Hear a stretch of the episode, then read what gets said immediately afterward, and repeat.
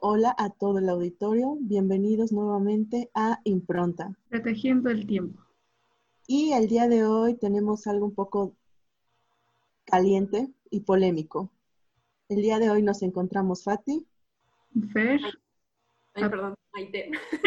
Caliente porque porque vamos a ver algo que es quizá ilegal, quizá normalizado y quizá para muchos ya cultural. ¿Qué es esto? Piratería. Y no, no estamos hablando de bucaneros y barcos, estamos hablando de aquellos que se toman ciertas ventajas para reproducir algo que no les pertenece. Ok, piratería. ¿Qué es piratería para empezar? Eh, en el caso de lo que menciona la UNESCO, el término piratería abarca la reproducción y distribución de copias de obras protegidas por el derecho de autor, así como su transmisión al público o su puesta a disposición en redes de comunicación en línea sin la autorización de los propietarios legítimos.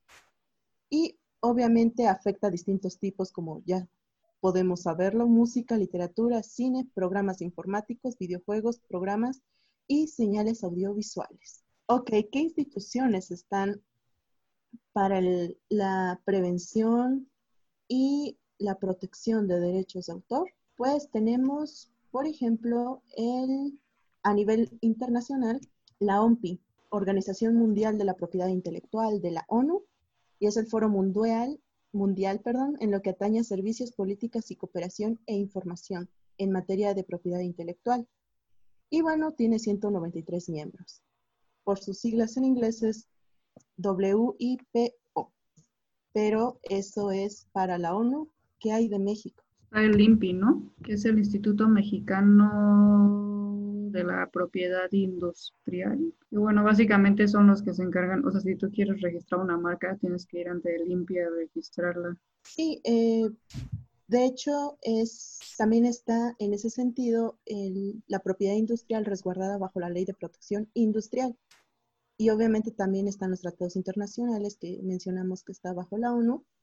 Y obviamente es el INPI el que lo maneja o lo ejecuta. En ese sentido, mencionamos que es la propiedad intelectual, eh, que es lo que protegen los derechos de autor y la propiedad industrial. La propiedad in- intelectual es una rama primero del derecho público para que esto también requiere temas legales, que obviamente no es nuestra área, pero es nuestro deber al menos entender algunos términos y después ir con nuestro amigo abogado más cercano para que nos los siga explicando. Eh, y tiene por objeto la protección de las creaciones de la mente. Eso ya lo sabemos, todo viene desde ahí. Entonces, es eh, la propiedad intelectual protegida a través de la propiedad industrial y los derechos de autor. Son las dos leyes que tenemos que tener en cuenta si es que tenemos algún invento, alguna idea o algo que merezca ser protegido a través de la ley de propiedad industrial y la ley de los derechos de autor. Y obviamente la propiedad industrial tiene que protegerse mediante regulación y otorgamiento de patentes. Eso es lo que se busca, que, se proteja una patente o los registros de modelos de utilidad, diseños industriales, aquellos que no sé, sean ingenieros industriales y tengan algo interesante e innovador, merece ser protegido. Esquemas de trazado de circuitos integrados, más, in- más material de ingenieros, marcas y avisos comerciales, publicación de nombres comerciales, declaración de protección de denominaciones de origen e indicaciones geográficas. Obviamente todo lo que podamos crear o idear tiene que ser protegida por la ley de propiedad industrial y el- la ley de derechos de autor, que obviamente eh, la podemos encontrar en Internet. Inició en 1996. Reforma que se le aplicó en el 2018 consta de 69 páginas, así que cualquiera podemos tenerla para revisarla en caso de que necesitemos ser protegidos con alguna idea o alguna eh, invención que merezca. Y obviamente que se patente ante el INPI. Y bueno, dado que ya dimos una introducción a lo que es realmente la piratería, aunque esté un poco fuera de nuestros esquemas regulares, también van a haber palabras y términos que se le asemejen o que podamos confundirlos. Piratería, ya dijimos, es algo que toma la propiedad intelectual de alguien más a su conveniencia. Pero ¿cuáles son los otros términos que podríamos confundir? Bueno, están eh, el más conocido en el ámbito académico, que es el plagio. También se encuentra lo que es un producto clon o una, bueno, no sé si sería copia, ah, sí, una la diferencia entre una copia y un clon. Bueno, sería más que copia, imitación. Entonces, la palabra plagio, ah, según, tengo un buen de páginas abiertas, eh, según la Real Academia Española, es copiar en lo sustancial obras ajenas, dándolas como propias. Y bueno, lo hemos visto cuando haces copy-paste de una página a, tu tesis, a tu trabajo, eso sin haber citado, eso ya es plagiar alguna obra.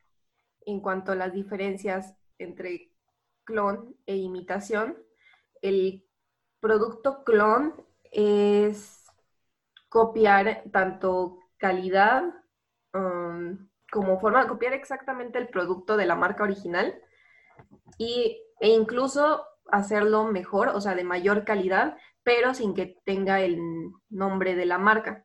O sea, simplemente lo vendes como algo similar, incluso mejor, pero no pertenece a una marca específica.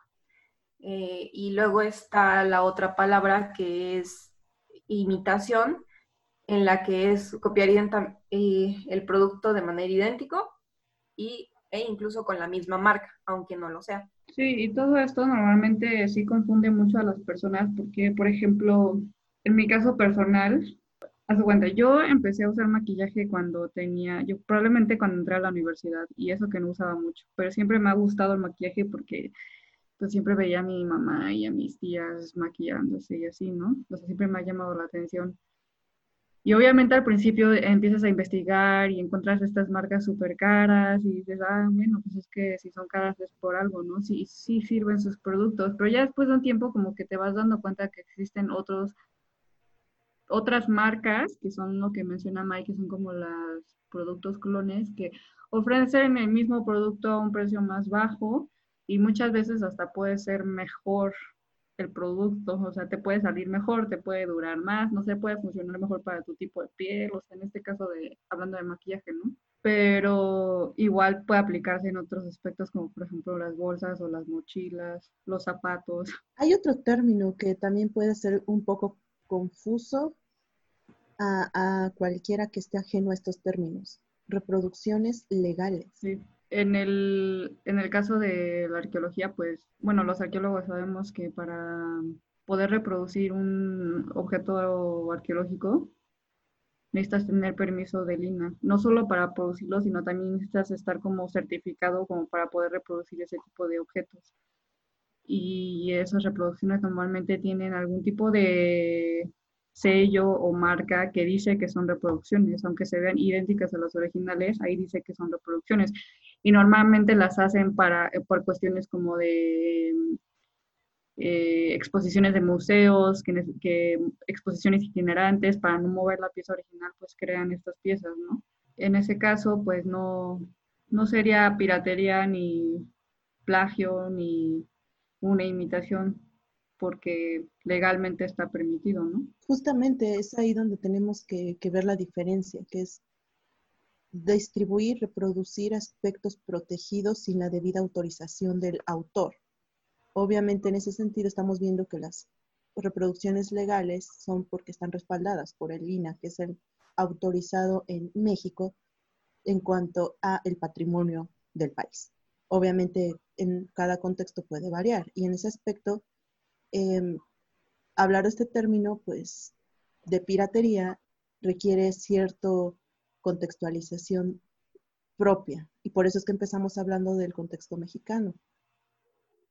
Porque hay leyes y hay eh, instituciones que protegen. Sin embargo, podemos ver que en otros contextos como la Unión Europea en sí o fuera del mundo occidental, tienen otro tipo de regulaciones eh, incluso más estrictas.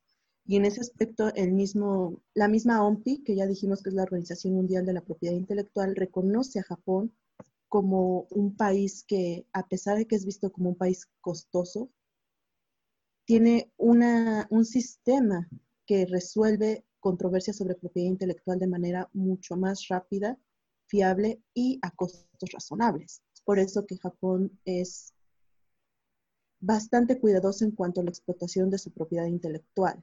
Obviamente sabemos que Japón es un país que tiene una industria de entretenimiento altamente conocida a nivel mundial y obviamente la distribución y reproducción de, sus, de todas sus obras, de toda su propiedad intelectual, eh, están bien protegidas y por eso llega a, a, causar controversias para contextos latinoamericanos quizá, que no están acostumbrados a tener ese tipo de incluso persecución en cuanto a desafiar sus leyes japonesas. Obviamente también en la Unión Europea también tienen una regulación muy importante y evidentemente tanto Estados Unidos como Canadá también van a tener una regulación. Pero obviamente es el contraste con un contexto latinoamericano donde a pesar de tener leyes y de tener instituciones que se dedican a protegerla, es más normalizada la piratería. Es por eso que vamos a hablar de este tema y por eso necesitábamos tener una contextualización legal, porque no vamos a... El término piratería está totalmente de la mano con la ley del contexto en el que estamos hablando.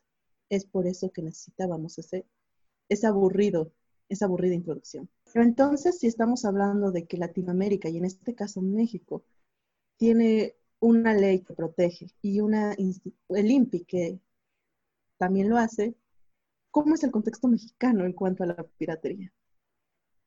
Pues es que hay que tomar en cuenta que en México la economía informal es muy importante, o sea, creo que forma el 50% o más del 50% de los, de los trabajadores de México forman parte de la economía informal. Y estas son personas que no se alinean a cuestiones como pagar impuestos, ese tipo de cosas. Pero realmente creo que son, es como un 20% del Producto Interno Bruto. O sea, realmente es una parte importante de México. Entonces, hasta cierto punto, como que ya es algo normal. ¿Qué podemos ver eh, que es objeto de piratería? Uy, las películas yo diría que es lo primero. Sí, definitivamente, a nivel mundial, yo creo. Sí y luego ropa. Maquillaje. Sí, este, ¿qué más? O sea, no, yo no sé la lista exacta de qué es el primer lugar ni nada, pero puedo pensar. no, y es más bien observar tu alrededor, ¿no? Cualquier cosa muy cercana puede ser producto de piratería. En este sentido, la tecnología eh, obviamente es algo muy factible a los altos costos en los que puedes encontrar eh, softwares, ¿no? También podemos ver incluso, ya decían de maquillaje, que es algo que incluso puede ir en contra de la salud en, ocasiones por reducir costos, por reducir, mm. eh, quizá ahorrarte algunos, muchos pesos, puede incluso resultar en una afectación directa a la salud. Evidentemente también tenemos aspectos de medicamentos incluso, que están relacionados con laboratorios clandestinos. Entonces, no solamente es la parte eh, costosa del asunto, sino también incluso implicaciones a la salud directamente. Por eso es que podemos considerar que hay botellas de alcohol que también sufren este tipo de distribución fuera de los derechos de autor. Entonces también puede ser incluso letal, ¿no? Em, las mismas autopartes, en, el sentido de tu auto, cómo puedes tú mismo ser engañado en, en ventas de autopartes y piratas, no originales, que obviamente va a conllevar en que quizá en algún momento te traiga problemas si quieres venderlo con la agencia. Entonces son como cuestiones muy cotidianas que no nos ponemos a pensar porque pues está ya tan inmerso, como ya lo dijo Fer, que en algún momento podría ser bastante evidente que, te traiga problemas. Si quieres ir con un distribuidor legal o, u original, y se dé cuenta de que estás haciendo algo indebido en el sentido de que tienes partes no originales. Entonces, podemos ser cuidadosos en ese aspecto. Es que aparte también es muy fácil comprar algo pirata y no darte cuenta de que es pirata, especialmente hoy en día que ya, por ejemplo, todo lo puedes hacer por internet. Se me ocurre, lo primero que se me ocurre es Amazon. No creerías que ahí se venden cosas piratas, pero sí se venden muchas cosas piratas ahí, especialmente porque es una página en donde permite que terceras partes vendan sus productos. Entonces tú te puedes meter ahí con toda la confianza del mundo, no te van a robar dinero, pero el producto que tú piensas que, ah, es que mira, lo estoy encontrando más barato aquí y es original, puede que no sea original. Y ahí es cuando empiezan los problemas. Y también hay que tener cuidado en ciertos productos. Igual en unos no hay tanto riesgo en productos piratas como podría ser la ropa. Pero cuando se trata de medicamento, electrodomésticos, o sea, ahí sí puede ser riesgoso qué productos estás comprando. De hecho, estaba viendo aquí, bueno, noticias, dice así sucede, fue lo único que encontré de este año de México y la piratería, y menciona que los bienes de mayor falsificación son medicamentos, productos de limpieza personal como cremas y maquillaje y artículos de uso personal como ropa y calzado. Entonces, en cuanto a medicamentos, sí hay que tener muchísimo cuidado donde los estás comprando. Y es parte, ¿no?, de el contexto mexicano, que muchas veces, pues, un medicamento es muy costoso y tú crees que porque lo encontraste más barato, pues, es algo bueno. Y, pues, la realidad es que, pues, es todo lo contrario. Entonces, es esta forma de observar cómo en México no, es, no estamos, el propósito de este programa y esta conversación no es condenar a la piratería como lo que es, ¿no? Porque sí es un crimen en cuanto a propiedad intelectual, derechos de autor, pero también en el contexto mexicano, latinoamericano, pues es el resultado de un contexto específico en el que, pues, ya lo dijeron, hay una brecha social, económica muy grande que no permite acceder. O como decía Fer, el Internet no te, te lo deja tan cerca que no te permite cuestionarte antes lo que estás adquiriendo. Antes normalmente tenías que ir a Tepito, la Fayuca, y ahí encontrabas lo que quisieras, ¿no? Pero hoy en día, pues ya en internet encuentras todo. Exacto. Entonces, muchas veces es inocente de nuestra parte no, no, no cuestionarnos o prevenirnos. Y otras veces es por necesidad, que tú necesitas cierto producto y no lo encuentras a tu alcance. Entonces, ¿qué, llevas, no? Entonces es ahí donde la piratería es parte de un contexto difícil. Un ejemplo muy común de eso es, por ejemplo, los programas de Adobe, Photoshop, Illustrator, Premiere, todo eso. Este, pues muchos estudiantes los necesitan, especialmente los que estudian cuestiones como diseño gráfico, comunicación. Pues es que son programas necesarios y están carísimos o sea, el precio es ilógico para alguien que apenas está estudiando la carrera. Entonces es lógico que esas personas busquen otras opciones. Sí, de hecho hay universidades que llegan a facilitar esos programas y eso está bien, pero también hay muchas otras que es como, bueno, ¿cómo le hago? Lo más fácil, voy a conseguir el, el disco en la Fayuca, instálalo y a ver. Ya después vemos qué onda. Sí. Pero sí es muy común y también los precios de estos productos son muy elevados y es lo que discutía con Fati la vez pasada de, bueno, es que si la gente empezara a pagar por el producto, igual el precio disminuiría, pero también es como no puedes empezar a pagar ese producto si no tienes el dinero, o sea, es ahí como un poco ilógico. Es un círculo vicioso que no puede ser iniciado porque no hay dinero suficiente. Y bueno, entonces ya para entrar a lo que es México, eh, vale la pena que mencionemos cifras, ya sabemos, ¿no? O sea, hablamos de cosas normales, de lo que vemos en la calle, de lo cotidiano, pero ¿ha habido algo al respecto que se haga un estudio, una, una estadística al respecto? Y la respuesta es sí. Pueden ustedes mismos buscarlo en Internet y comprobar los datos. Se llama Encuesta para la Medición de la Piratería en México. Y tristemente es lo que tenemos más reciente tan formal fue en abril del 2017. Y bueno, está hecho por la ITAM. Entonces, bueno, es, es el estudio más importante en cuanto a medir la, piratería en México. Pero como dijimos, tiene ya una antigüedad de tres años. Y bueno, ¿qué es lo que sacó esta? Realmente es bastante importante ver lo que, lo que menciona esto. Y bueno, básicamente menciona que 8 de cada 10 mexicanos consumen piratería algo demasiado obvio, y obviamente eso le cuesta 43 mil millones de pesos anuales al país. Entonces, es solo una parte de lo que demuestra esto. Cuando mencionas que le cuesta 43 millones de pesos al país. Sí. Eso es este lo que arroja los datos de esta encuesta del 2017. Pero te refieres a que eso es lo que aportan a la economía o es lo que le quitan a la economía? Ah, recordemos que esto es todo un proceso en cuanto a protección de derechos de autor y también, aunque no es como tal lo que podríamos mencionar muy especializado, pero recordemos que cualquier producto tiene cierto IVA. Entonces, eh, es todo una aportación al Estado. Obviamente, también vemos, como lo, dijo, lo dijiste, Fer, al inicio, que es todo este, eh, esta venta que no paga impuestos. Entonces, recordemos que muchas veces estás adquiriendo algo en la calle y eso significa que si está en la calle no pagas el local. Entonces, es todo desde muchos lados donde se puede ver el contexto en el que estás adquiriendo algo pirata. Igual, em, no solamente fue por la ITAM, esto fue un encargo principalmente de la Coalición por el Acceso Legal a la Cultura, AC. Y esto obviamente fue hecho en 30, eh, fue una organización que agrupa 38 entidades. Y bueno, em, obviamente una tercera parte de los entrevistados declaró que pues era consumidor de libros y dos terceras partes que no. Y bueno, uno de cada diez reconoció haber comprado libros piratas en los últimos 12 meses. Ya sabemos, eso fue hace tres años. Y el 31% declaró que adquirieron los libros piratas impresos porque resultaba fácil adquirirlos o porque no encontraron el original.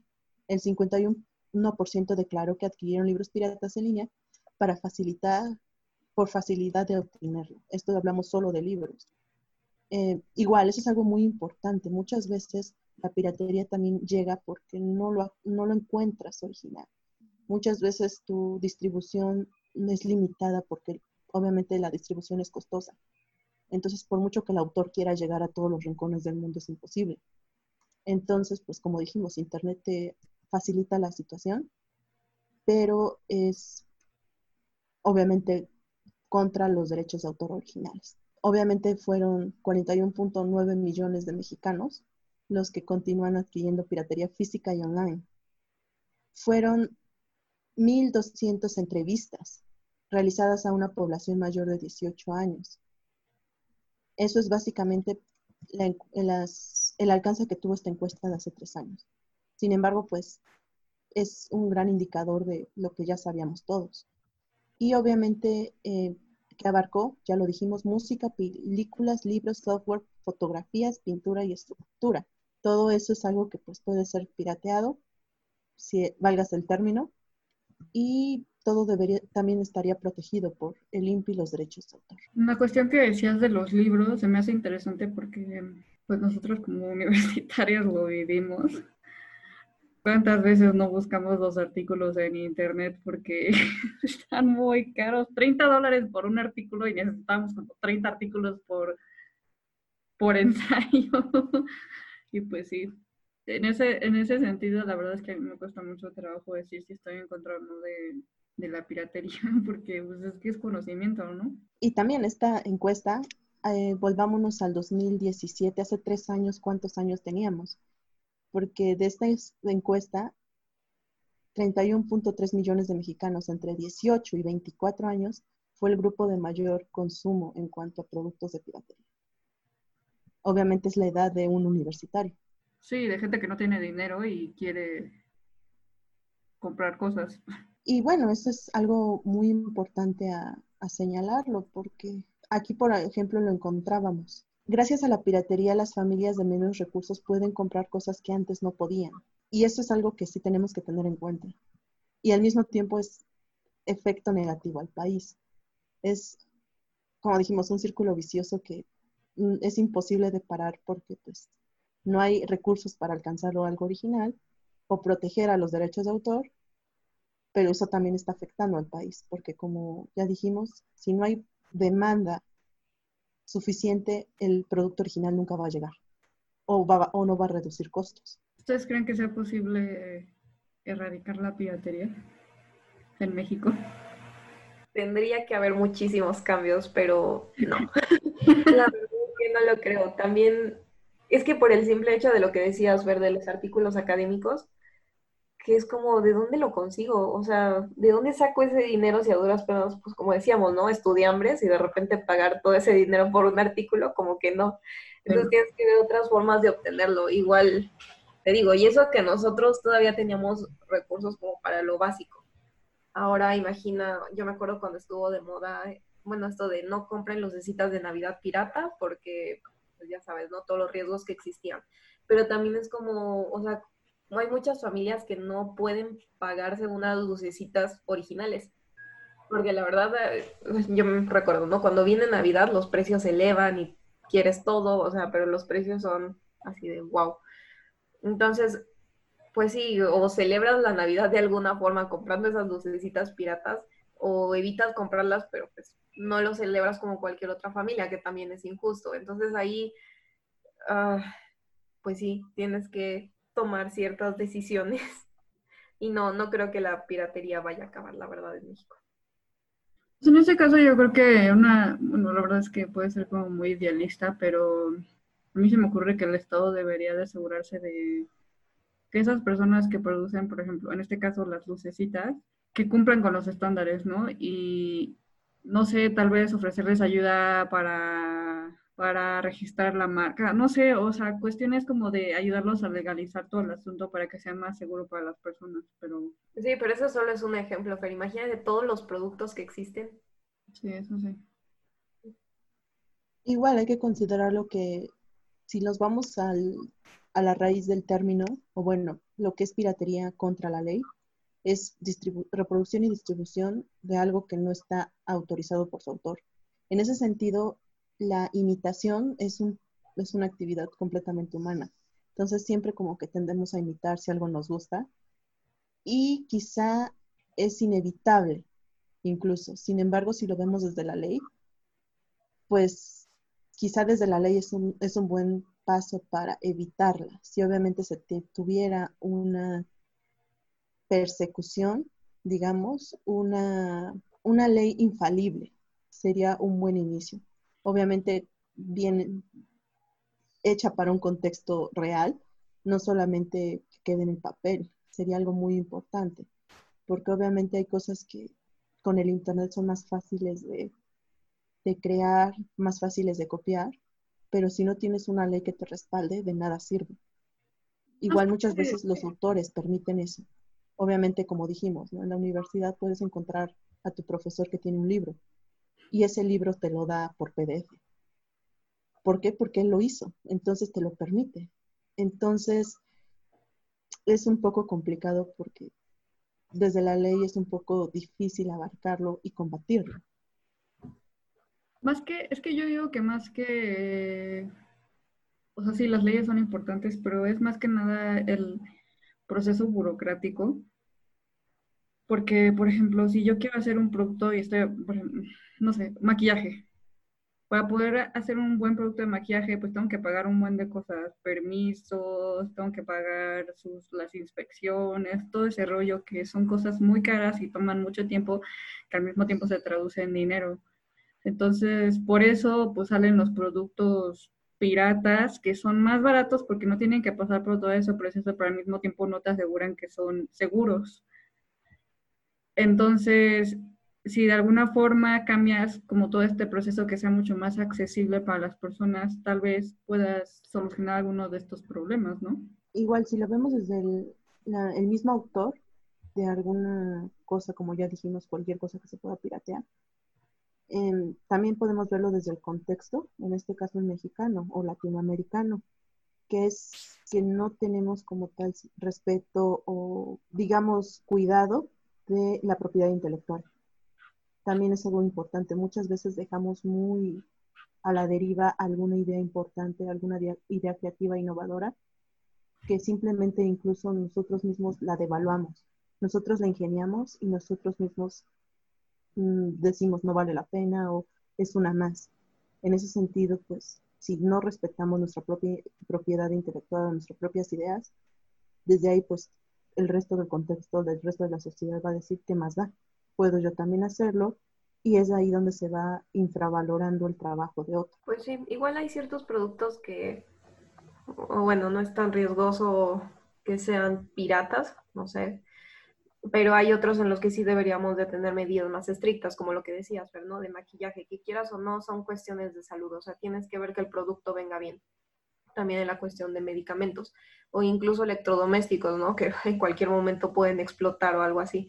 Entonces, sí hay ciertos productos que sí deberíamos, bueno, en los que se deberían de enfocar en cuanto a que cumplan ciertas medidas. Otros eh, también son, sí son igual de importantes porque quieras o no también puedes incluso entrar en cuestiones de plagiar una idea, pero no es, no tiene tanto que ver con la salud de las personas que lo están consumiendo. Entonces sí debe, se debe, creo que se debería de dar prioridad a ciertos productos y ya ir solucionando esos problemas y ya poco a poco los demás. Y es que en ese aspecto, pues, ¿cómo es México combatiendo la piratería? O sea, ¿qué es lo que realmente ha hecho el, Estado por evitarlo? Y pues sí, ya lo dijiste, Fer, eh, el ampliamente conocido meca de la piratería, ¿no? Que es la meca de la imitación que es Tepito. O sea, es muy fácil para nosotros saber dónde encontrar este tipo de productos. Aquí en Puebla, pues ya sabemos, es la Fayuca. Y todos lo saben y no hay problema. Tú llegas y consigues lo que tú quieras. Y no quiero profundizar más en lo que tú quieras porque realmente es lo que tú quieras. Entonces, eh, estos focos ya totalmente conocidos eh, en la sociedad para todos, es como, ¿por qué se permite? ¿O por qué existen? Y realmente es es curioso porque ya sabemos que en ese sentido el Estado ha hecho cateos y es común encontrarlo en las noticias, ¿no? Que la policía hizo el cateo en Tepito, en la Fayuca, y obviamente confiscó tales unidades y atrapó a estas personas. Y los vemos en la foto, los vemos con la mercancía. Y bueno, es, curioso. Esto, ya lo sabemos. Incluso ya desde el 2010, pues sí, la PGR era la que se encargaba de ello, actualmente la Fiscalía, y llegó a ser incluso 46, 436 operativos en vía pública, se desmanteló 132 laboratorios clandestinos y 16 fábricas donde se generaban productos piratas. Se aseguraron 700 inmuebles y locales y 616 mil pesos decomisados como parte de la piratería entre 2012 y 2019. Entonces, eh, sí vemos que se llega a hacer este tipo de redadas y seguimos viendo que sigue existiendo la Fayuca y Tepito. Entonces, es la, ironía de, vivir aquí, la ironía de combatir esto. Es que es em, como una enfermedad, o sea, por ejemplo, si tienes una enfermedad que te produce lesiones en la piel, te puedes curar las lesiones, pero si no tratas la enfermedad van a seguir saliendo. o quizá no estamos haciéndolo totalmente efectivo pues es que no están combatiendo el problema de a de veras que en México es la pobreza. Puedes ir y quitar los puestos, pero eso no, o sea, la gente va a seguir apareciendo en otras partes, incluso en el mismo lugar. Y sí, por ejemplo, también vemos que en el año 2014, esta información obviamente no las da el diario, sin embargo, eh, fue el más efectivo en cuanto a operaciones federales contra la piratería. Ya lo dijimos, PGR o FGR lograron asegurar 12 millones de objetos, destruidos eh, fueron detenidos 109 personas y para 2018 estas cifras fueron 754 mil productos y 23 detenidos. Obviamente también habría que ver cuánto, em, cuántas carpetas de investigación desde el lado de vista de persecución eh, delictiva, perdón, eh, se, se, genera, ¿no? Y pues si se abren carpetas de investigación es un camino desde la persecución del delito. Obviamente contra la ley de propiedad intelectual sería. Un caso personal en donde trabajo había muchos vendedores ambulantes, se ponían muchos puestos en la calle de comida y así, y la alcaldesa llegó y dijo, no, que los quiten porque se ven feos. Y pues no, o sea, técnicamente, algunos sí pagan por estar ahí, o sea, sí tienen sus permisos para estar ahí, pero otros no los tenían y esos los quitaron. Y entonces yo me puse a pensar, es que realmente está bien, no tienen permiso para estar vendiendo en la calle, ok, no pueden estar ahí, pero ¿cómo los vas a ayudar para que puedan tener su, porque es, o sea, es la forma en la que están ganando su ingreso, en la que viven, normalmente mantienen a muchas personas de la misma familia y les estás quitando eso, eso tampoco, o sea, estás infringiendo sus derechos humanos, ¿no? Entonces, ¿cómo, o sea, cómo combates ese problema? Quitándolos de la calle no resuelves nada. Incluso y ahí estás metiendo un problema incluso, no sé si diferente, pero igual de complejo que pueden entrelazarse, que es el ambulantaje. Y el ambulantaje como tal es, es un problema mucho más profundo de simplemente llamar a la policía, hacer un operativo y quitar los empujones. Porque, eh, como ya lo dijiste, la mayor parte de esas personas pagan un derecho a piso. Y eso incluso llega a ser un negocio bastante jugoso, que va desde los 200 pesos semanales hasta 500 pesos.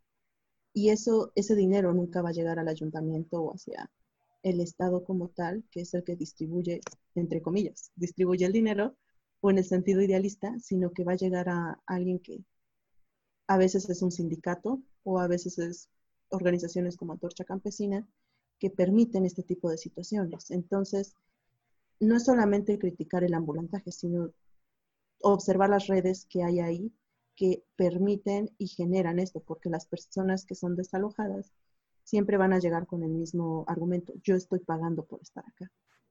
Entonces, ¿a quién va ese dinero?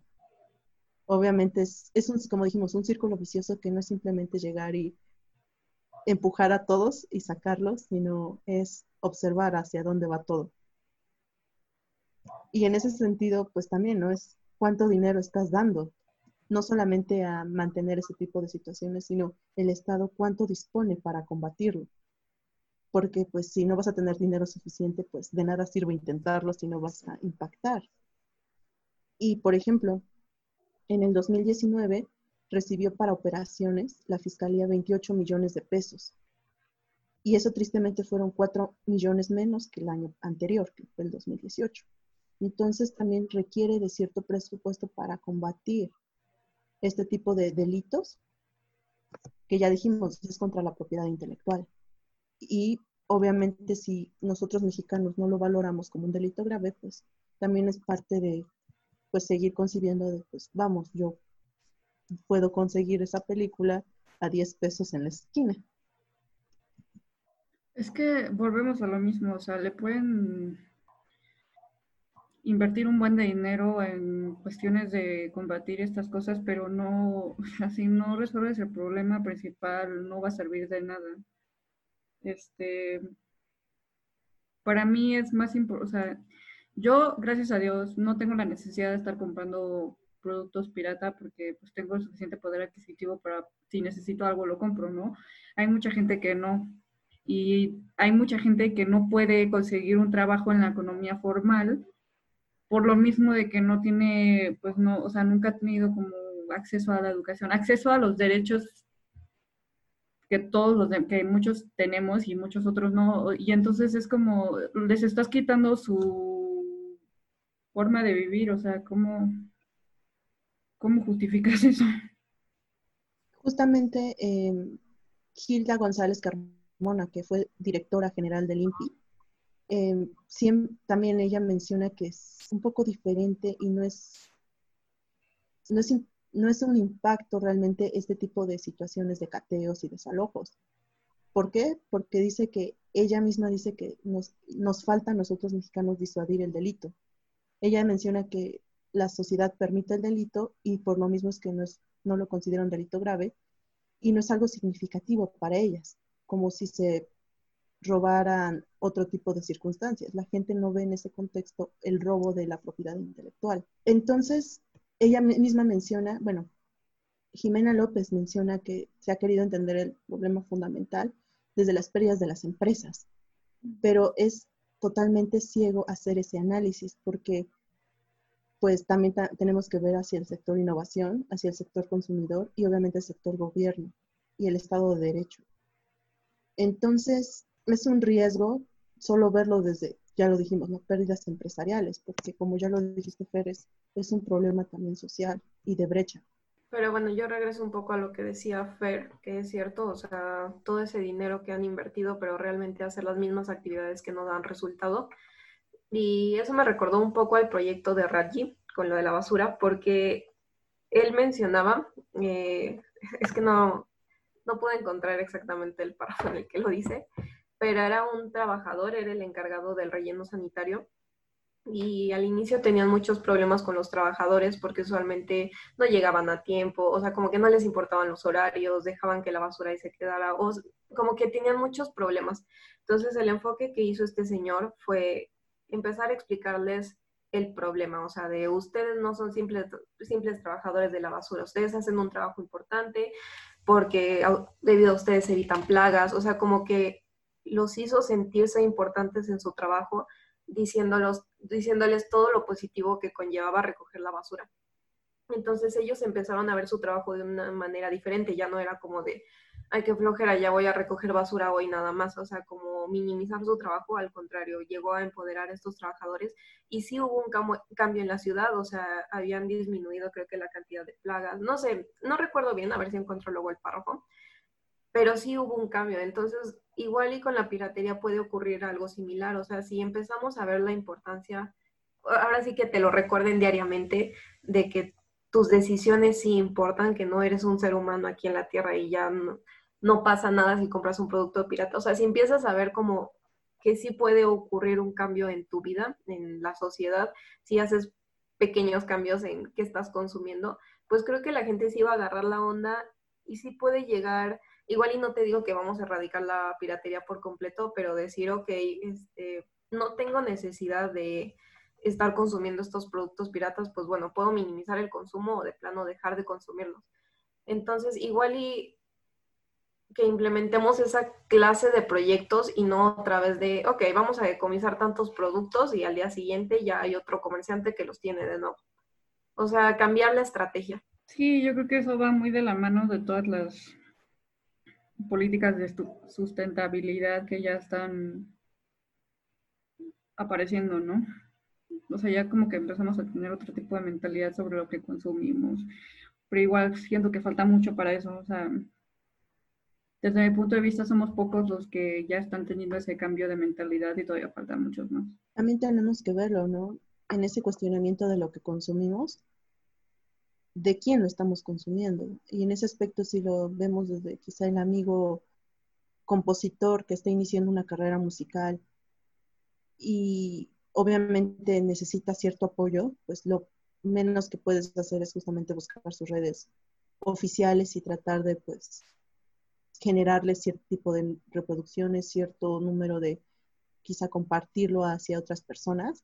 Obviamente, como dijimos, eh, muchas veces la piratería va, a impactar positivamente a algunas personas y a otras no. Entonces, ¿a quién estás afectando con esa piratería? Si estás afectando a, como dijimos, a tu amigo músico que está iniciando porque, eh, no sé, alguien más robó sus ideas, eso pues obviamente le tuviste que haber dicho, oye, fuiste ante limpia que te ayudaran, tienes cierto respaldo, tienes cierta patente, tu amigo ingeniero quiso generar cierto artefacto que te beneficie en cierta actividad y no lo patentó, pues obviamente lo mínimo que puedes hacer es recomendarle que lo haga, si es que él no cree que sea necesario. Obviamente, ¿por qué? Porque quizá le pueda ayudar en caso de que vea algo similar en otro aspecto, que lo quieran demandar, también puede llegar a ver. Como dijimos, también es la parte legal. No solamente es protegerte del mundo, sino también de la misma ley alguien puede sacar provecho de eso. Entonces, tener una patente te, te ayuda a que no, no te demanden porque quizá tu idea se parece a alguna otra. Entonces, hay muchas formas de ayudarlo, como dijimos, y yo creo que lo primero es también apoyar a quienes tienen las ideas para ayudarles a decir, tienes que protegerte. Y como habíamos dicho también, que lo dejamos un poco al aire, ¿no? Cómo las universidades también apoyan en ese aspecto, brindándote ciertas eh, licencias por unos años sobre software caro, que obviamente un estudiante no puede acceder. Pero incluso sería algo muy interesante que el mismo Estado se valiera de ellas para hacer ciertas convocatorias en las que se premie con, con patentes originales, porque también podríamos llegar a alguna universidad donde se demerita un software original. Entonces, quizá empezar desde una universidad, quizá la UNAM, por ser la máxima casa de estudios, empezar a ver, oye, y si por cierto cierta convocatoria, cierto proyecto de investigación, te premiamos con una licencia de, no sé, Adobe, una paquetería Office completa, sería un buen incentivo para que también se, empiece a, a demeritar un software. En ese sentido que está muy pirateado, un software original. Y también, como habíamos dicho al inicio, sean cuidadosos con lo que les venden, porque muchas veces también es un, acto de, de, corrupción en ese aspecto de que te tomen por el pelo porque te estén vendiendo algo original cuando no lo es.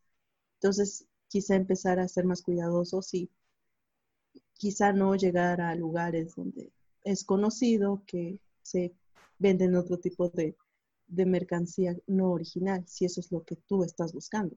Si estás buscando mercancía original, pues es poco probable que la encuentres en espacios donde es cuestionable su origen. Y también hay que ser muy conscientes, ¿no? O sea, si tú conscientemente sabes que estás comprando un producto que no es 100% original, pues responsabilízate por eso, porque es probable que te pase algo malo. Como en el programa, el episodio ese de La Rosa de Guadalupe, no sé si lo vieron, pero que le explotó un teléfono a una chava, creo. Tanto de Guadalupe, pero, pero sí. Obviamente hay que verlo un poco más realista, pero sí, es la salud ante todo también. Sí, la Rosa de Guadalupe se va a los extremos, pero, pero tiene un poco de razón. ¿Qué productos estás comprando? O sea, ¿qué es lo que te esperas? Y, eso obviamente volvemos al círculo, ¿no? ¿Por qué se compró en ese aspecto una niña una batería pirata? Porque no tenía dinero para comprarse algo original. Entonces es todo ese círculo vicioso en el que, ¿cómo voy a acceder a ello si no tengo el suficiente presupuesto? Entonces, pues empezando los que sí pueden acceder a ese tipo de material original, pues abaratar los precios con más demanda. Pero si nosotros desde un inicio demeritamos el original, porque dijimos, ¿para qué? Entonces, si tenemos la posibilidad, podemos empezar a apoyar una distribución más amplia y que llegue obviamente a personas que también quieren y necesitan. También tiene mucho que ver con esta sociedad de consumo, porque por ejemplo, hay mucha gente que quiere un iPhone, ¿no? Pero no muchos se lo pueden comprar porque están carísimos, entonces se compran uno pirata. Pero realmente necesitas ese teléfono. Pues no, o sea, hay otros más baratos que hacen básicamente lo mismo. O sea, la neta yo no sé qué, no sé si la cámara es lo que lo hace distinto, no sé, o sea, pero hay productos que más baratos y que funcionan para lo mismo y pero la gente a fuerzas quiere el iPhone y entonces va y se y es más que nada para tener el teléfono que tenga la manzanita y que todo el mundo sepa que tengo el iPhone y nadie sabe que es uno pirata, pero pues ahí estás, ¿no? Con tu peligro en la mano. Sí, muchas veces hasta te serviría más otro celular, o sea, algún otro equipo que se adapte a tus necesidades, pero no, ahí va si quieres. Igual con las computadoras, con Ah, con muchísimos ejemplos. Con las bolsas. Es que eso es, vemos que esto va encadenado con los anteriores programas, ¿no? Con las anteriores charlas que mencionamos, ¿no? Sé más consciente de tu consumo. Si ya tenemos como tal esa parte de que ya estemos conscientes de que consumir no siempre es la mejor opción, como decías, ¿no, O sea, al final es basura. Entonces, ¿qué es lo mejor? No generar basura, no comprar esa basura empezar a hacer algo propio. En ese sentido, si ya tenemos esa reflexión y ese, esa meta propia, esa meta personal de ya no consumir, ahora el, siguiente paso es qué estoy consumiendo. Sí, obviamente hay cosas que al final no dejo de consumir, ¿qué es lo que ahora voy a necesitar? Y si realmente lo que quiero es proteger cierta propiedad intelectual, que eso es algo que decíamos, no estamos siendo eh, no estamos condenando como tal el delito, a pesar de que es uno y está básicamente protegido bajo una ley, pero también es observar la razón del por qué está normalizado ese delito. Como dijimos, si nosotros tenemos la posibilidad de ya tener una reflexión de consumir con conciencia, ahora queremos encaminar nuestro consumo hacia algo legal para proteger derechos de autor, es ahí donde tenemos que llegar. No es simplemente condenar a los que están vendiendo lo pirata y condenar a los que lo consumen. Porque ya lo dije, esta encuesta reflejaba que 8 de cada 10 lo han consumido. Y quizá los dos que no lo han hecho son hijos de Carlos Slim. Entonces, en general es algo para cualquier mexicano que obviamente quizá no se dio cuenta o quizá no podía comprar el original. Es como metas que vamos haciendo poco a poco. Obviamente no de la noche a la mañana. no podemos ahorita comprarnos una paquetería Adobe porque pues, es demasiado costosa. Pero igual y sí se pueden implementar prácticas, ¿no? O sea, de somos tantos estudiantes, todos necesitamos este programa, ¿qué podemos hacer al respecto? Ok, no sé, compramos igual y la licencia entre todos y vemos cómo le hacemos. Que eso es muy idealista, igual y es como de, no, o sea, todos tenemos que trabajar al mismo tiempo en esto, ¿no? Pero bueno, se me ocurre una idea, o por familia, así de, ok, tenemos esta computadora, podemos organizar nuestros tiempos. O si ya de plano no puedes con esas cuestiones que es como, no, pues todos tenemos que trabajar al mismo tiempo y necesitamos hacer esto, bueno, ve qué otras acciones este, puedes implementar que no tengan que ver con esto para eliminar pues, bueno, sí, intentar no adquirir tantos productos piratas. Yo lo que intento hacer es como de, hace meses que quiero unas botas que son carísimas, pero también lo razono y es como, ok, con este dinero me puedo comprar igual y otros tres pares de botas, cuatro pares en cierto lugar, pero la calidad no es la misma. O sea, yo creo que en el tiempo en el que se me desgastan estas, las otras ya valieron. Entonces también ahí analiza, o sea, ¿realmente te conviene ah, comprar tantos pares o mejor un par que te va a durar más tiempo. Lo barato sale caro, que es ese dicho que justamente va a que a invertir en uno de mayor calidad va a durar más de lo que cinco a mitad de precio. Y bueno, igual recordando lo que decías, May, sobre la exige, ¿qué, ¿qué podemos hacer con un programa que necesitamos? También, ¿no? No es solamente entre los estudiantes, sino también subir al siguiente nivel sería incluso generar una propuesta a la facultad o si se juntan muchas facultades, a la misma universidad. O sea, quizá decirles, pues necesitamos esto, ¿qué podemos hacer? ¿Pueden, ¿Hay presupuesto para traernos quizá programas originales? ¿Podrían mejorar eh, los programas que tienen en las computadoras de ahí? En caso de que tengan, obviamente decir, no, pues no necesitamos quizá una remodelación de tal edificio. Quizá necesitemos más los programas. En ese sentido, el, diálogo que siempre hemos dicho, ¿no? Eh, no es solamente entre nosotros manejarlo, porque siempre se necesita alguien de arriba que genere mayor impacto. Y obviamente es, si tienes un consejo estudiantil, si tienes una mesa directiva, si tienes líderes en tu, en tu grupo y que ellos sean portavoz de ti, obviamente es manejar un, diálogo para autoridades que ellos lo manejen. Porque obviamente, aunque tú no quieras hacer, al final necesitas de ellos, porque ellos son los que manejan toda la, infraestructura, en este caso de la universidad. Como dijimos, en algún momento también las universidades se dan cuenta de que necesitan mayor presupuesto para combatir la piratería.